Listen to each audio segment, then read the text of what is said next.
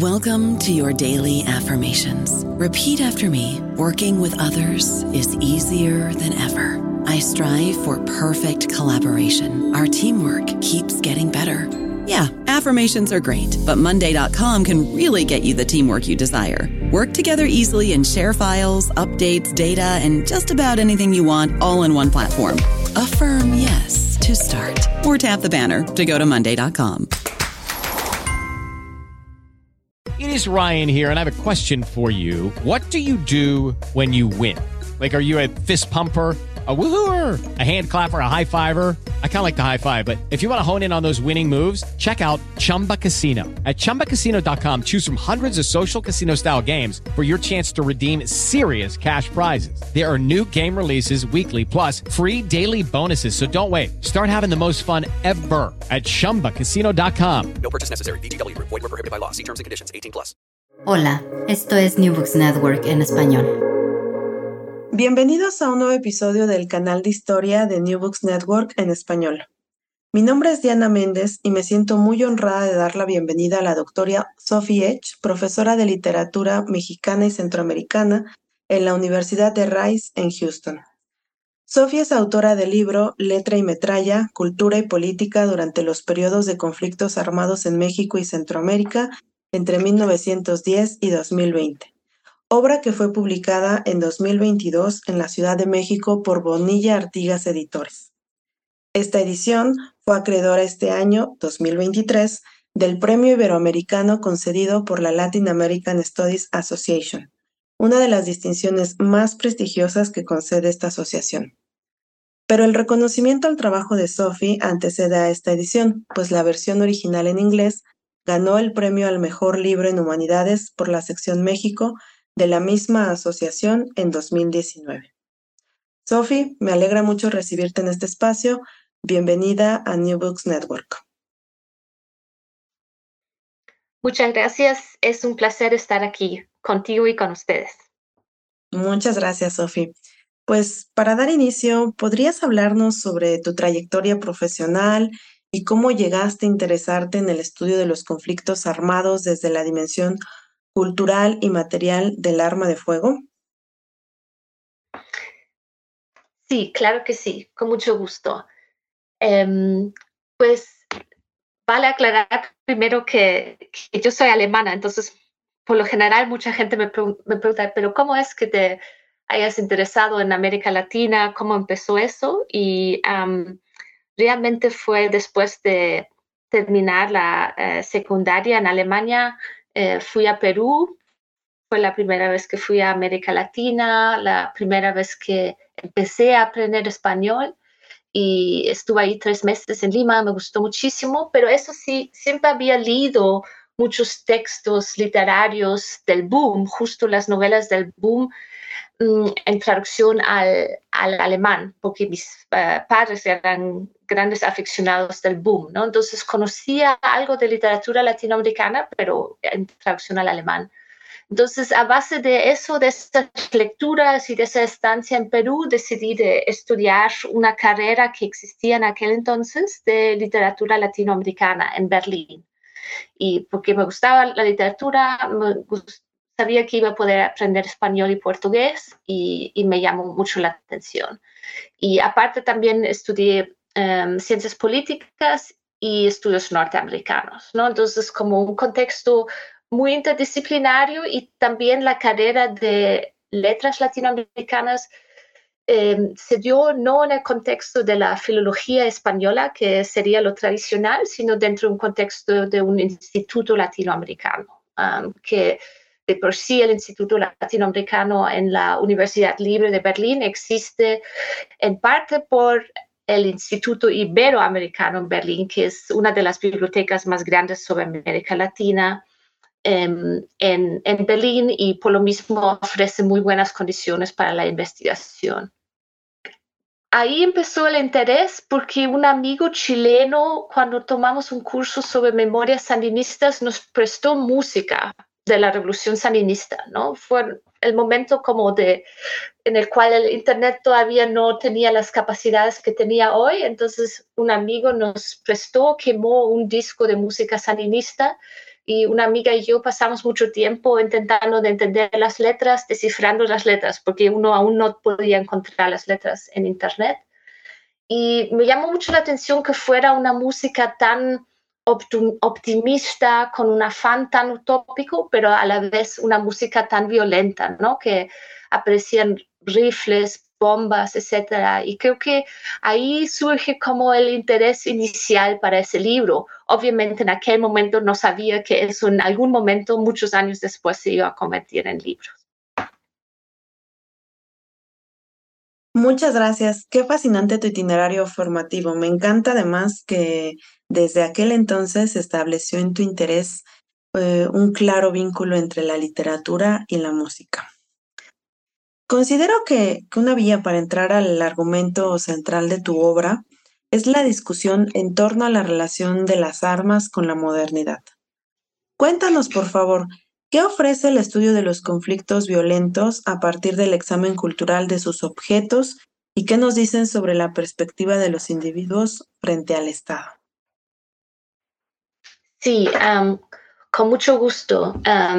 y me alegra que estemos empezando la conversación justo con el tema de la modernidad, que creo que es un, tema tan importante para los estudios latinoamericanos. Y lo que intento en el libro es realmente pensar y abordar el tema de la modernidad y específicamente de la modernidad o las modernidades latinoamericanas desde las armas, ¿no? Em, cómo se aspira hacia proyectos de modernidad a través del arma, em, cómo se negocian diferentes proyectos de modernidad a partir del arma. Esas son realmente las preguntas eh, que abordo en, en, el libro y tal vez para eso es también importante explicar cuáles son mis definiciones que uso para modernidad en el, en el libro.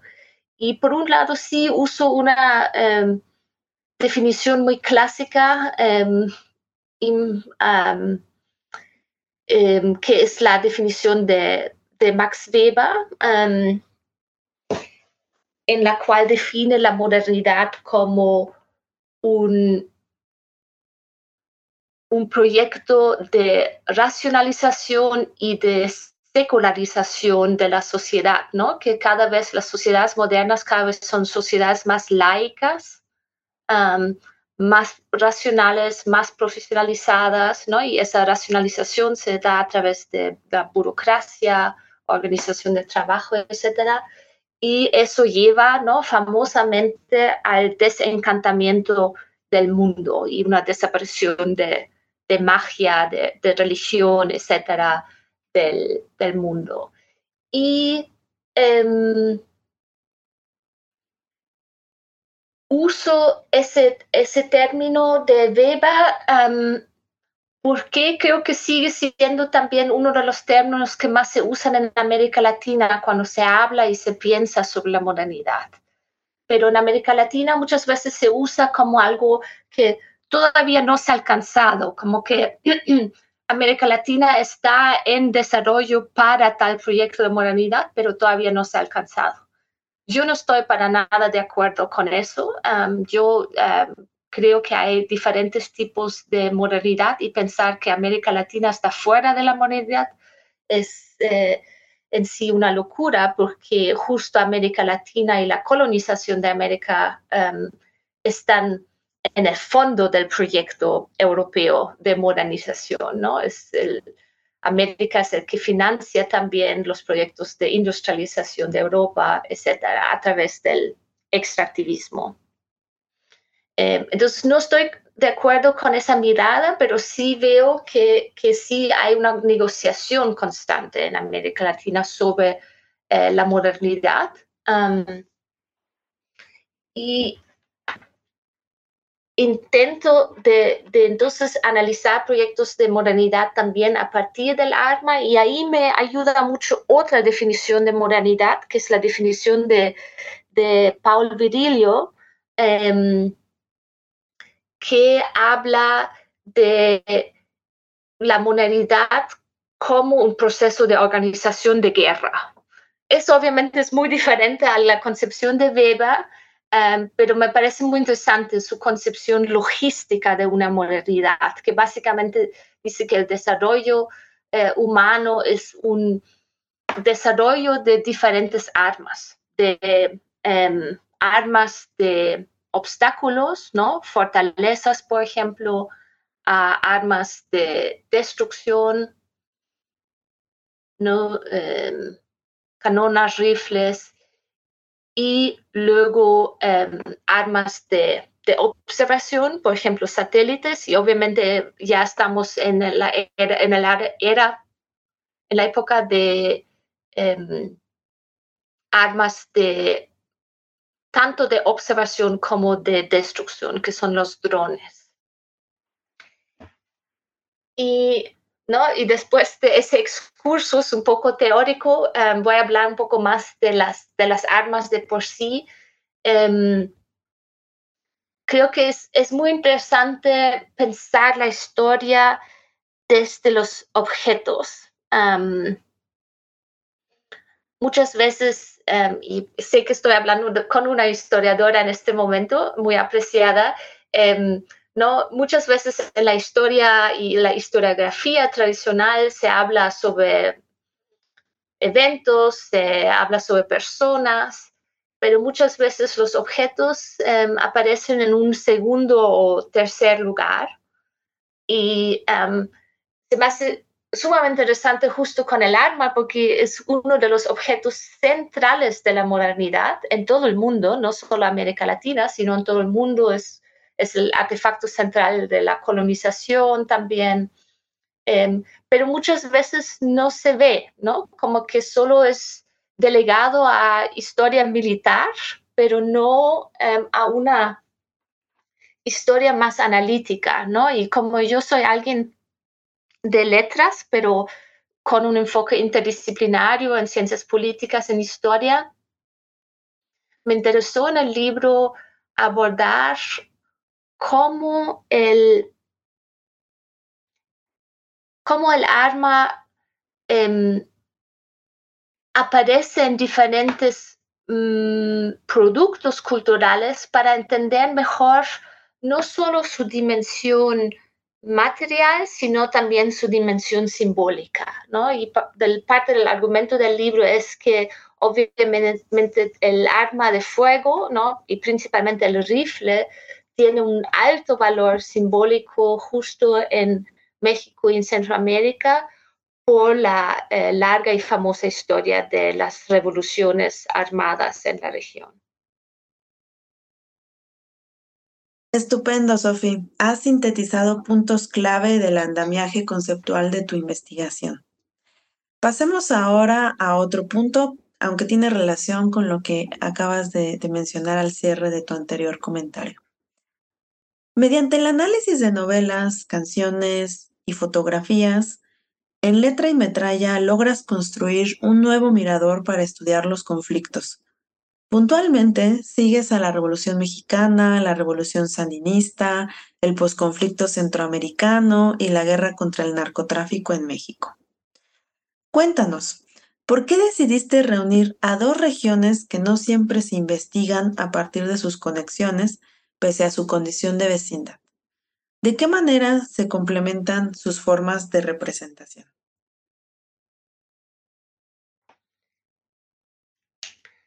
Sí, um, buenísima pregunta y obviamente una pregunta eh, muy interesante y muy importante.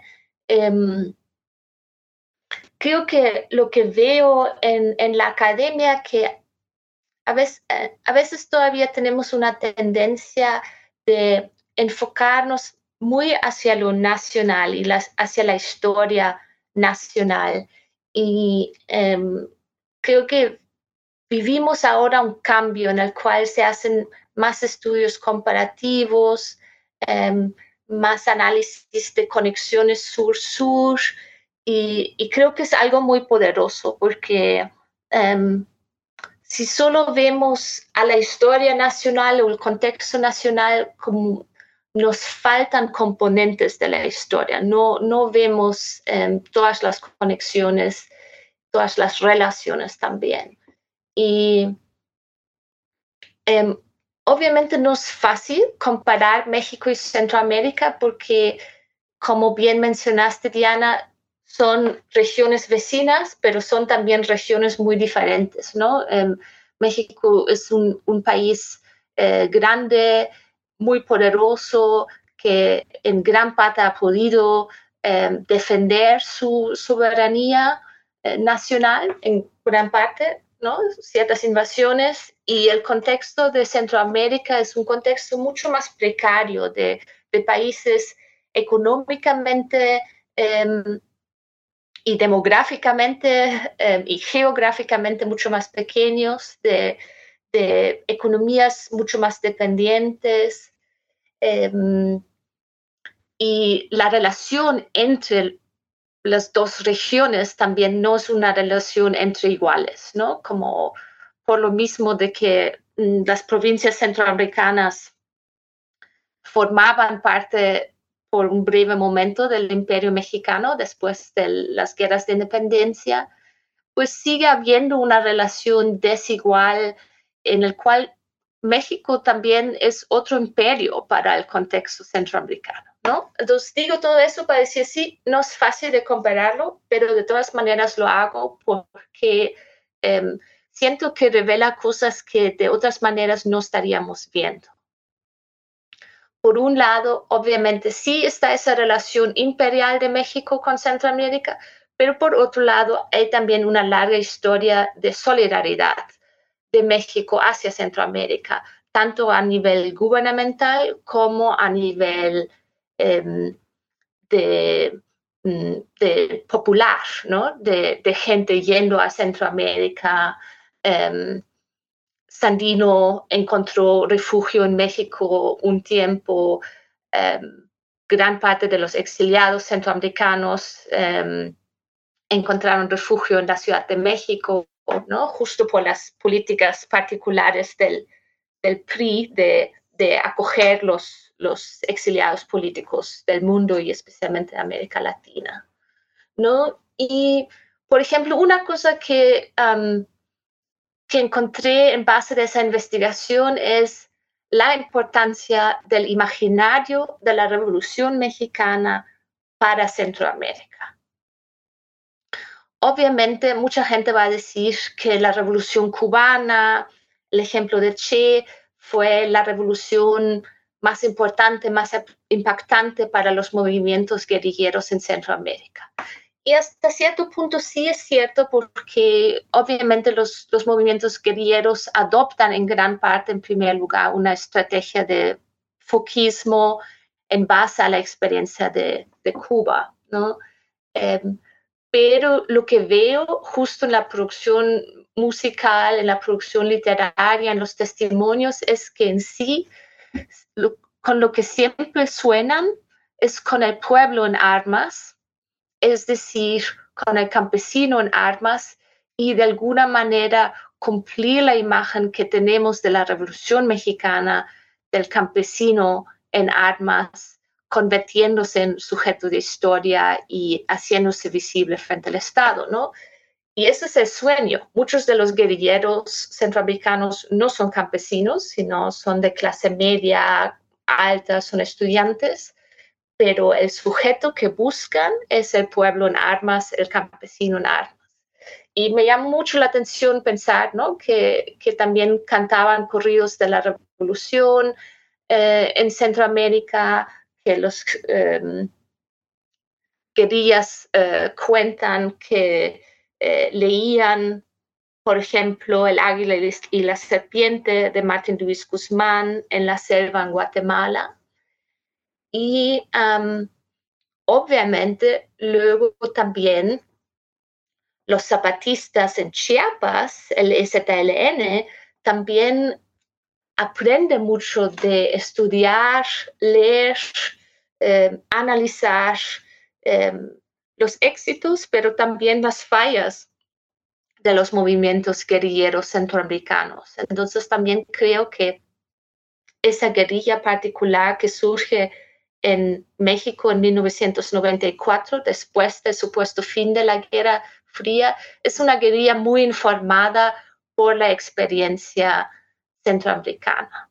Entonces, esas conexiones me interesan mucho y creo que se pueden ver claramente a, través de un estudio comparativo, que obviamente es un estudio comparativo que de todas maneras em, respeta los contextos, las condiciones particulares de cada país em, y no tiene pretensiones de decir que son experiencias iguales. Iguales no, pero son experiencias relacionadas y entrelazadas. Maravilloso. Quiero decir que yo soy partidaria por entender la historia de México y Centroamérica de manera articulada por lo que he encontrado en tu libro, Sofi, elementos muy valiosos para fortalecer el encuentro desde la escritura, una de las cuestiones que, valoro mejor de tu trabajo. Ahora quiero plantear otra cuestión.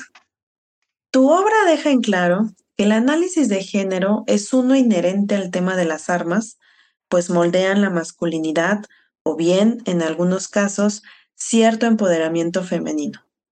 Sobre este tema podríamos quedarnos conversando largamente aquí, pero sintetizando, ¿podrías brindarnos un par de ejemplos a manera de que los escuchas tengan alguna eh, directriz para acercarse a, tu libro? Claro, con, muchísimo gusto.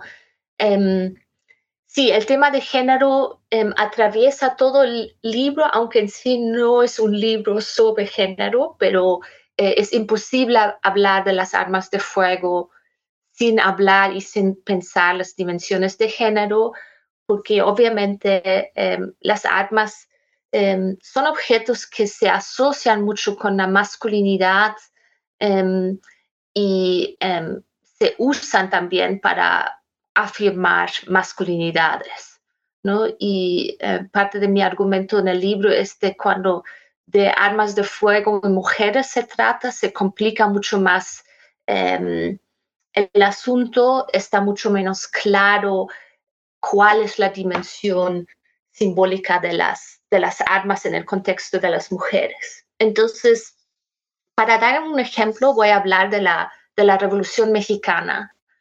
Em, obviamente, em, me imagino que em, la gente que nos escucha conoce fotografías famosas de la Revolución Mexicana, por ejemplo, la fotografía famosa de, de Zapata de 1911, de Cuautla, donde aparece en traje de eh, tipo ranchero eh, con eh, canana y fusil. Y vemos el arma como casi una extensión de su masculinidad. Es una imagen hipermasculina, una imagen muy fálica también, obviamente. Y lo que trazo en el libro es cómo el arma de fuego en el contexto de la Revolución Mexicana sirve para sujetos antes ninguneados, invisibilizados, de hacerse visibles en el contexto del em, Estado mexicano. Obviamente, em, hombres de cierta edad y cierto estatus sí tenían el derecho de, votar, pero mi punto es que em, aunque tenían la ciudadanía de, mm, de de facto muchas veces no la tenían porque vivían en condiciones semifeudales eh, y opresivas y no se les tomaba en cuenta, ¿no? Y si pensamos en el proyecto de Porfirio Díaz, era hasta cierto punto un proyecto de blanqueamiento, un proyecto de europeización del país, de la Ciudad de México. Y yo digo que a través de ponerse eh, la canana, de llevar un rifle, estos hombres ninguneados se vuelven visibles dentro del contexto de la nación y ya no se pueden ignorar. Y en, ese argumento me, baso también mucho en la mm, investigación espectacular y pionera de Jorge Águila Mora, que creo que ha escrito em, algunos de los textos más importantes de análisis histórico-cultural sobre la Revolución Mexicana. Y creo que si uno ve ciertas fotografías, por ejemplo, los zapatistas en el Sanborns, que es una eh, de mis fotografías favoritas de la revolución, uno ve em, ese proyecto de hacerse visible y en el cual el rifle se convierte en una prótesis de la ciudadanía. Pero, eso es mi argumento, eso es solo para hombres, eso no aplica para mujeres. Y es algo muy curioso, ¿no? Porque obviamente hoy en día conocemos em, y muy claramente la figura de la soldadera aparece en todos lados.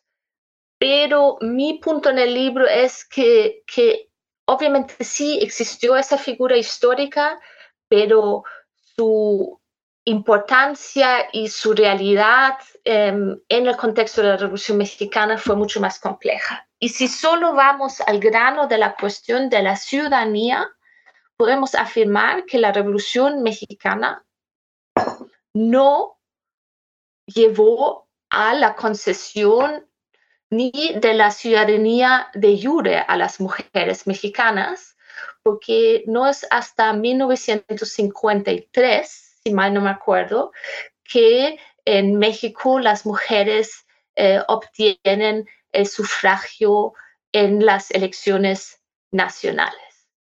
Entonces, 53, ¿no? La Revolución Mexicana la primera fase principal termina en 1920, ¿no? Esos son 33 años. Entonces, claramente ahí hay una brecha enorme entre la revolución armada y la presencia de mujeres em, y de su voto, de su voz en un contexto político. Ahora, obviamente hay que aclarar ciertas cosas en ese contexto, ¿no? Que tal vez ¿no? Em, pensando em, ¿no? que para el feminismo blanco, europeo, estadounidense, el sufragio obviamente fue el tema central. El movimiento feminista en México em, tenía mm, otros objetivos y tal vez el sufragio no fue lo más importante. Lo más importante que ganaron las, mujeres mexicanas a través de la revolución es el derecho al divorcio lo ganan, si mal no me acuerdo, en 1913-14, ¿no? Eso es lo más importante, poderse divorciar de un esposo abusivo, por ejemplo, ¿no? Poder dejar una relación em, peligrosa. Entonces, em, creo que nos habla un poco, ¿no? De, de, objetivos diferentes en el contexto de la, del movimiento feminista en México.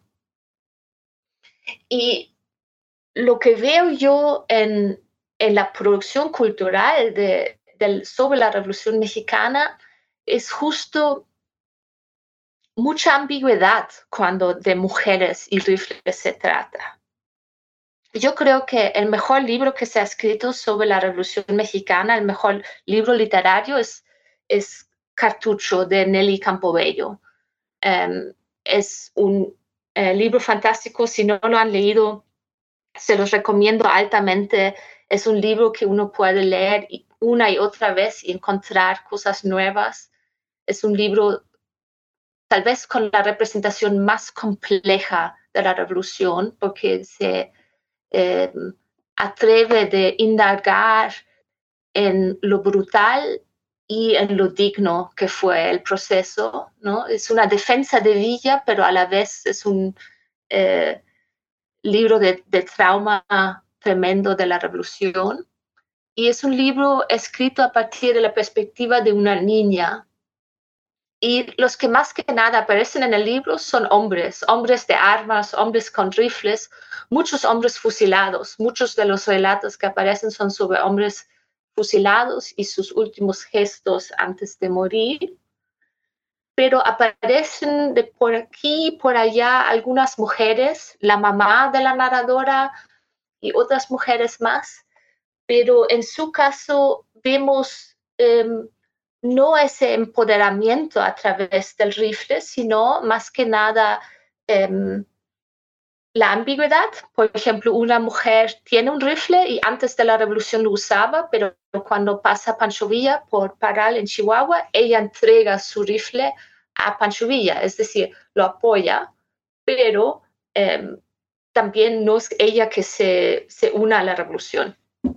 Y em, otro caso que aparece en el texto es un caso de lo que yo interpreto como la representación de una posible violación de la madre de la narradora em, a mano de carancistas y son hombres que interrumpen en el espacio doméstico con armas y la mujer eh, queda sin poder frente a esos hombres y frente a sus rifles. ¿no? Entonces son em, visiones muy diferentes de la, de la cuestión de armas en, en, relación a género y obviamente uno podría seguir esa discusión ya también en otros contextos de los cuales habla el libro, ¿no? Em, el famoso, eh, la famosa fotografía de la miliciana de Basvalito de la Revolución Sandinista, una mujer dando pecho eh, con rifle sobre el hombro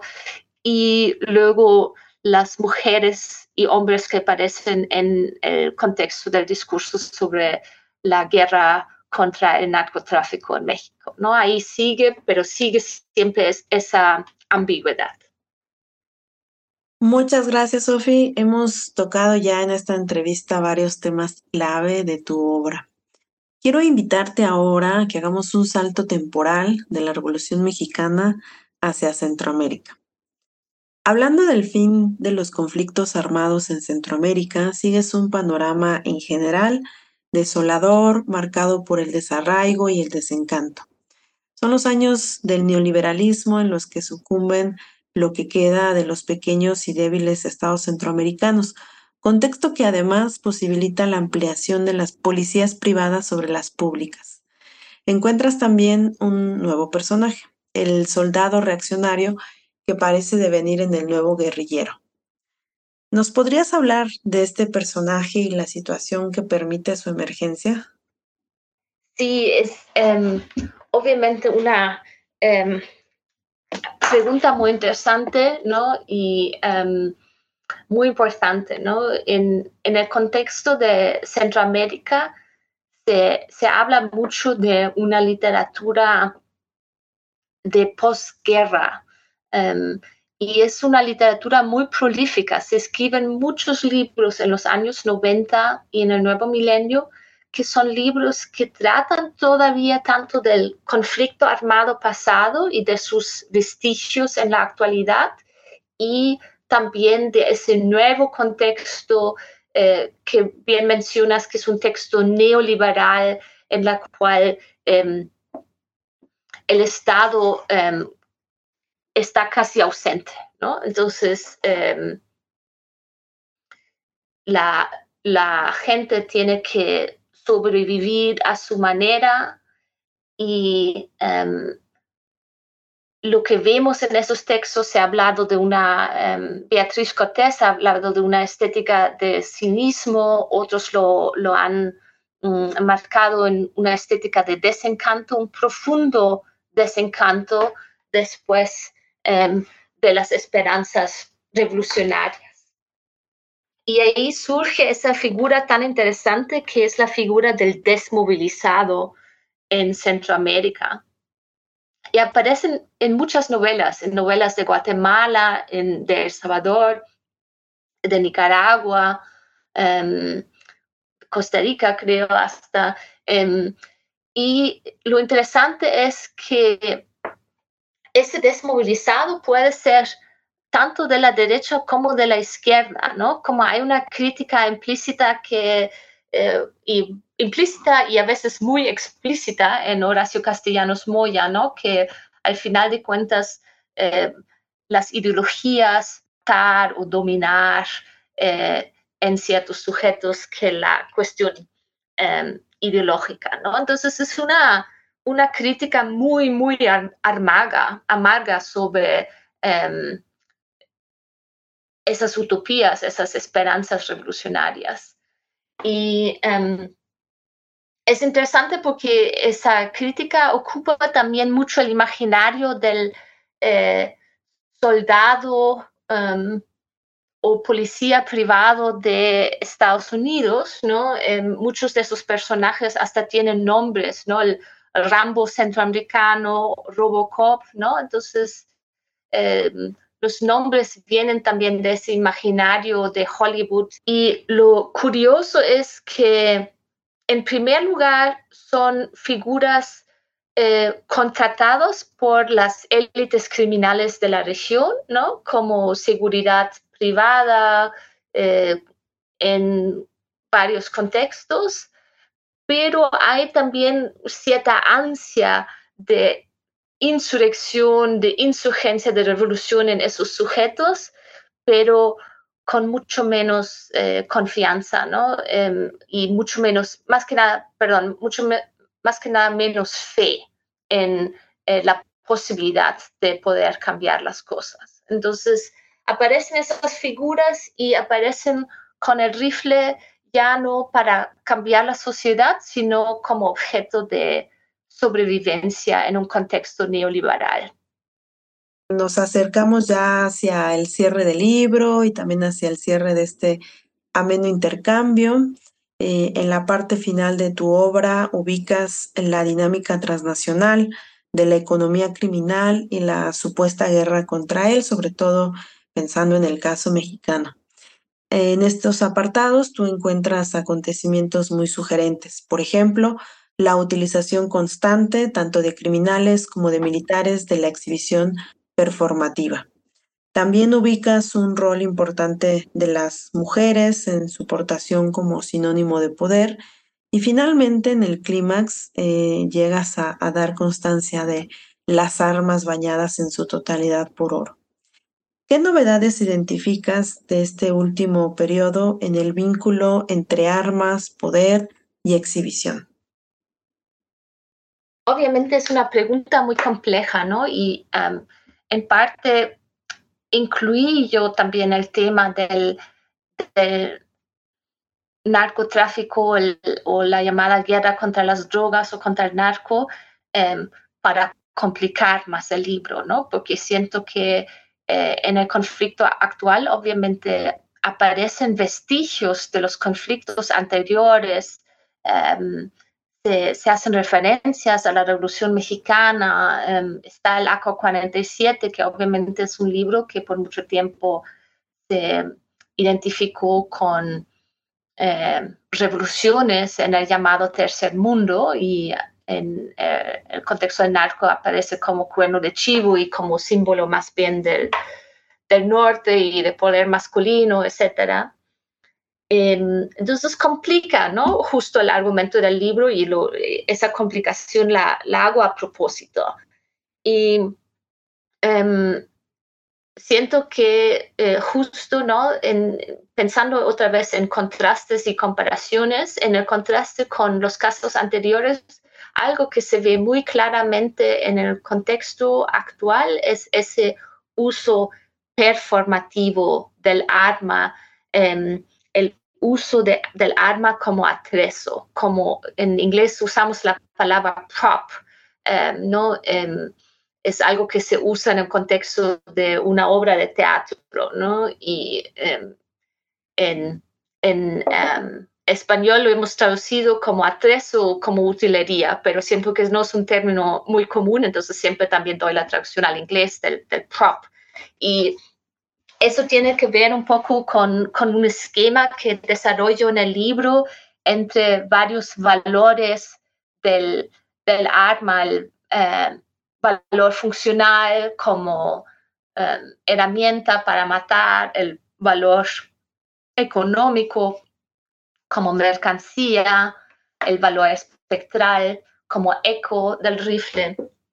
Y principalmente me interesan los valores simbólico, simbólicos de las armas y distingo entre el libro, en el libro entre el valor eh, sociocultural como artefacto, el valor em, alegórico como tropo, ¿no? como metáfora, como alegoría, y por último, el valor performativo del rifle como, em, em, como prop, como utilería.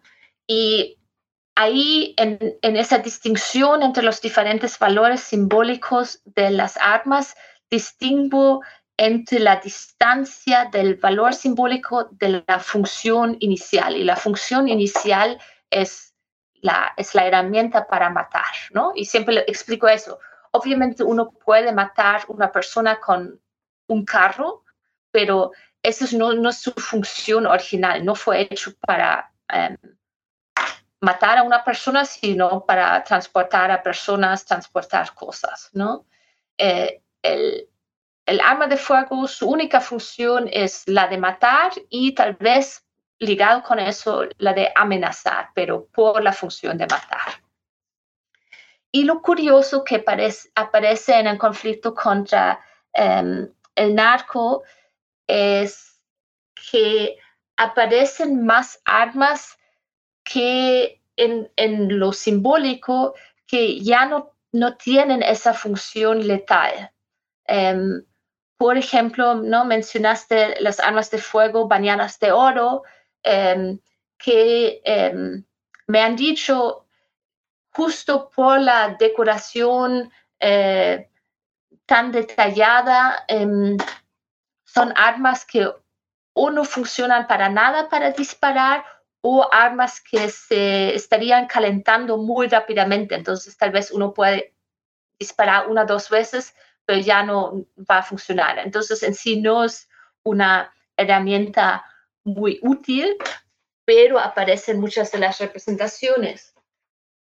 Y um, eso es del, lado de la llamada narcocultura. Y obviamente, ¿no? Mi libro analiza principalmente el gobierno de Calderón, que um, deleitaba en exhibiciones amplias de, de armas eh, confiscadas de supuestas eh, mansiones de narcotraficantes para siempre mostrar ese alto poder de los narcotraficantes, que yo eh, otra vez digo es un gesto muy performativo porque tenemos que estar claros que el actor mejor amado en ese conflicto es el eh, Estado mexicano, ¿no? Y hablo también en el libro de las eh, extensas compras eh, durante el gobierno de Calderón y también de Peña Nieto de armamento um, en Estados Unidos por parte del um, Estado mexicano, el gobierno mexicano. Pero en un acto performativo del gobierno, tal vez algunos de ustedes se van a acordar, también durante el um, sexenio de Calderón se puso en Ciudad Juárez un letrero enorme um, que decía no more weapons, no más armas. Y ese letrero miraba hacia el lado estadounidense y eh, fue un letrero hecho a base de, de armas confiscadas. Um, al ejército mexicano le encanta hacer um, arte, entre comillas, con armas confiscadas. También se pueden ver en, cerca de la Serena algunas de esas obras. Entonces, obviamente, Calderón puso ese letrero para criticar el problema del flujo de armas de Estados Unidos. Y eso es un problema real. Um, se estima que 68% de las armas que se usan en el conflicto actual en México provienen de Estados Unidos y muchos vienen, eh, provienen de eh, tiendas de, de minoreo, ¿no? Em, de tiendas individuales donde, ¿no? Por las leyes muy laxas de Estados Unidos, muy fácil comprar armas, mientras que México es, tiene una de, de, las leyes más estrictas del mundo en cuanto a la compra y la transportación de, de armas. ¿no?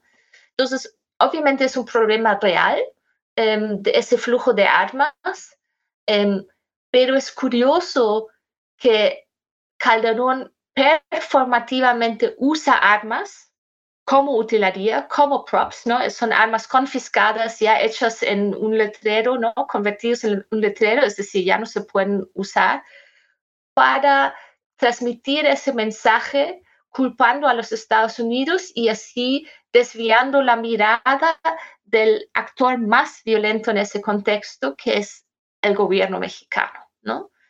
Cuando entra el ejército mexicano em, en el conflicto, em, se disparan los números de, homicidios, de eh, violaciones de derechos humanos, ¿no? Entonces, em, veo, em, y eso lo veo mucho más claramente en el contexto actual, ese uso eh, del arma como utilería.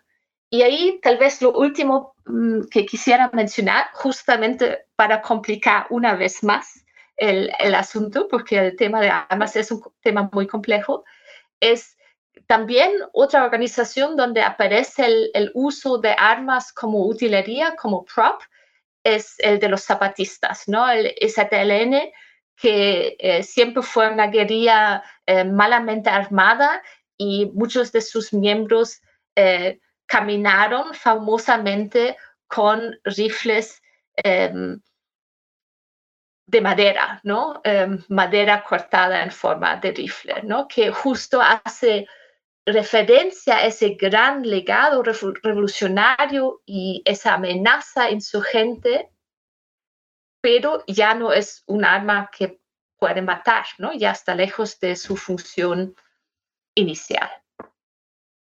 Muchísimas gracias, Sofi.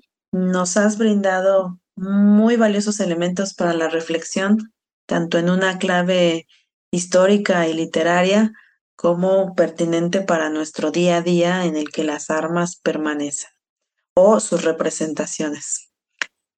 Para ir cerrando nuestra entrevista, ¿podrías contarnos qué tema te encuentras trabajando ahora y sobre el cual podremos leerte más adelante? ¿Qué proyectos estás impulsando? Claro, con, muchísimo gusto, Diana. Em, el proyecto actual que estoy trabajando también es un, proyecto comparativo, pero em, a una dimensión más, más amplia que este libro sobre México y Centroamérica. Es un estudio comparativo de em, literatura latinoamericanas y literaturas africanas, principalmente luso-africanas, es decir, de, de África portuguesa, ¿no? Principalmente eh, me enfoco en textos de Mozambique y Angola. Y em, es un libro que también trata de temas de guerra y de revolución. Es eh, un libro que se enfoca principalmente en la Guerra Fría em, y en narrativas de América Latina y del uso África sobre ese periodo, pero me pregunto en particular sobre la presencia no humana en esos textos. Ahora sigue obviamente un poco el hilo de las armas, pero ya no es un libro sobre armas, sino más que nada me interesa abordar eh, la presencia de entidades em, no humanas y de lo viviente em, en esos textos. Entonces, em, tengo un capítulo que trata de narrativas guerrilleras como em, escrituras de la naturaleza y, tengo varios, eh, varios capítulos que tratan de diferentes animales que aparecen en esas narrativas. ¿no? cerdos, por ejemplo, en narrativas de Angola y Cuba, hipopótamos en narrativas de México, de Colombia, de Mozambique. Em, y em, también aparece eh, Durito, ¿no? el escarabajo que aparece em, de manera tan importante en los comunicados del IZLN. Entonces, este es el proyecto que estoy trabajando actualmente me, me, gusta muchísimo, he aprendido mucho eh, leyendo, viajando y estudiando los diferentes casos y eh, he disfrutado mucho la, el proceso de escritura de ese nuevo libro. Qué fascinante tema, Sofi. Te, te felicito por ser siempre tan innovadora. No puedo esperar para leer más sobre tu nueva investigación. Te deseamos desde New Books Network mucho éxito en la concreción de, de estos proyectos y esperamos que en un futuro volvamos a contar con tu acompañamiento en este espacio. Para despedirte, ¿deseas agregar algunas palabras de, de cierre, Sofía? Em, solo expresar mi em, enorme gratitud con, contigo, Diana, em, y con Books Network por la posibilidad de hablar contigo sobre el libro. Ha sido un enorme placer y un enorme honor estar aquí contigo. Muchas gracias, Sofi. Te enviamos un abrazo. A quienes nos escuchan, les agradecemos por su atención y hasta la próxima. Un abrazo, chao. Gracias por escuchar New Books Network en español. Lucky Land Casino asking people what's the weirdest place you've gotten lucky? Lucky? In line at the deli, I guess. Aha, in my dentist's office. More than once, actually. Do I have to say? Yes, you do. In the car before my kids' PTA meeting. Really? Yes. Excuse me, what's the weirdest place you've gotten lucky? I never win and tell. Well, there you have it. You can get lucky anywhere playing at LuckyLandSlots.com. Play for free right now. Are you feeling lucky? No purchase necessary. Void where prohibited by law. 18 plus. Terms and conditions apply. See website for details.